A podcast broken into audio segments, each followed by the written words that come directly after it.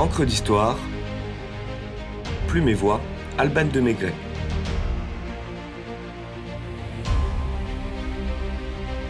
Kilt et Tartan. Escapade dans les Highlands.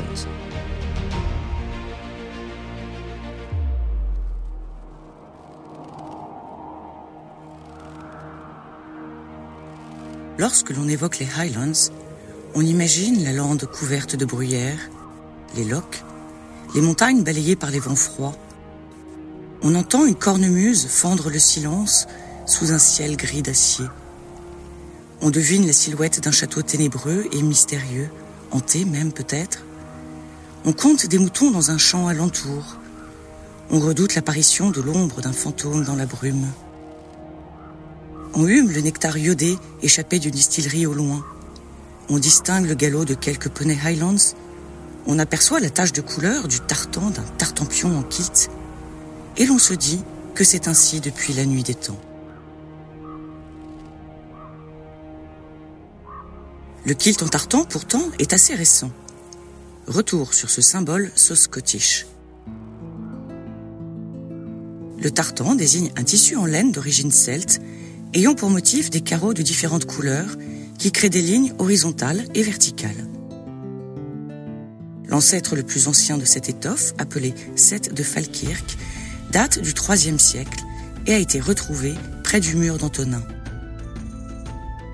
Son utilisation pour l'habillement date seulement du XVIe siècle. Les Highlanders portent alors sur leur tunique un tartan d'environ 6 mètres qu'ils enroulent autour de la taille en relevant la partie supérieure sur leurs épaules. Probablement efficace pour lutter contre le froid et l'humidité, ce plaid traditionnel n'est pourtant pas bien pratique. Ironie de l'histoire, lorsque l'on connaît les rapports anglo-écossais de cette époque, la coupe du kilt actuel reviendrait à un industriel anglais vivant en Écosse, Thomas Rawlinson. En 1725, il conserve uniquement la partie basse, avec un pan plat devant et un pan plissé à l'arrière.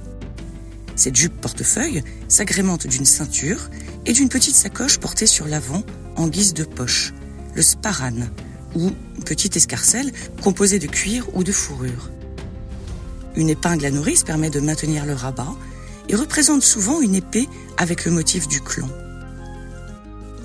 Enfin, une skiane, mot gaélique désignant un petit poignard, est glissée dans l'une des deux hautes chaussettes à revers que le lassage des chaussures basses vient orner.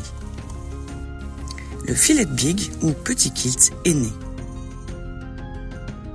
Sa propagation fulgurante en ce XVIIIe siècle le hisse au rang de symbole de l'identité écossaise et plus spécifiquement des Highlands. La défaite à la bataille de Culloden en 1746 du pauvre Charles-Édouard Stuart, roi d'Écosse sur le carreau, signe le glas des révoltes jacobites.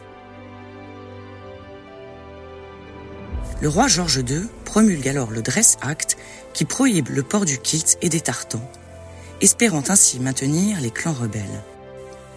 La peine encourue pour désobéissance est de six mois de prison qui peuvent être portés à sept ans pour les récidivistes.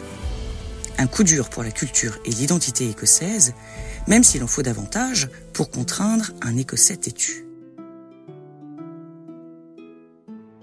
Néanmoins, en 1788, George III, son successeur, adoucit la loi et rétablit le port du kilt dans l'armée. La manufacture William Wilson Son en produit également pour les civils et associe les motifs de ces tartans au clan traditionnel. L'appropriation d'un motif spécifique par les chefs de clan est donc très tardive. Auparavant, en effet, chacun le choisissait selon son goût et ses moyens, les teintures de couleurs étant plus onéreuses que les sombres. Sous l'ère victorienne, les vêtements en tartan s'invitent même dans les catalogues de mode. C'est l'année 1822 qui va réellement consacrer le retour du tartan. George IV est le premier monarque à visiter l'Écosse depuis Charles Ier d'Angleterre, deux siècles auparavant. C'est à Walter Scott qu'incombe la mission de le recevoir. Le père du roman historique, arborant le tartan du clan Campbell, présente au roi les vieux clans écossais selon l'ordre des préséances antiques. George IV lui-même porte un kilt et félicite le romancier de sa démarche. Le kilt s'invite désormais dans la famille royale. En 1919, Thomas Burberry devient l'habilleur officiel du roi George V. Le créateur du trench coat est déjà connu d'Edward VII, qui fait entrer son nom dans le langage courant avec cette phrase célèbre Give me my Burberry. Mondialement réputé, le couturier fait du motif du Novacek le leitmotiv de ses collections et l'emblème de sa marque, favorisant la diffusion du tartan sur la planète.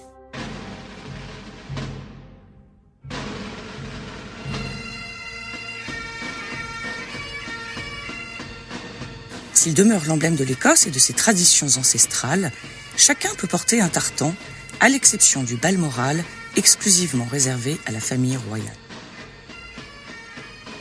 Récupéré régulièrement par les stylistes, le tartan bascule du côté des rebelles dans les années 1970 avec le mouvement punk.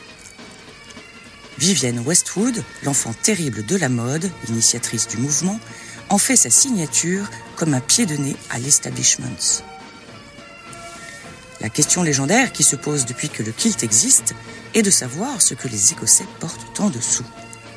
La tradition militaire exigeait qu'il n'y ait rien, les soldats devaient marcher au-dessus d'un miroir pour garantir le respect du regimental et prouver qu'ils avaient une étoffe de héros. On se souvient d'ailleurs d'une photo qui a fait couler bien de l'encre en 2004. Y apparaît la reine Elisabeth II entourée de soldats écossais, dont le colonel Simon West, membre des Highlanders d'Argyle et de Sutherland. N'ayant pas bien ajusté son kilt, il a offert la vue de ses bijoux de famille à la terre entière. Interroger un Écossais sur ce sujet est considéré comme déplacé. Vous avez de fortes chances de vous entendre dire qu'il porte le futur de l'Écosse. Mieux vaut donc se tenir à carreau.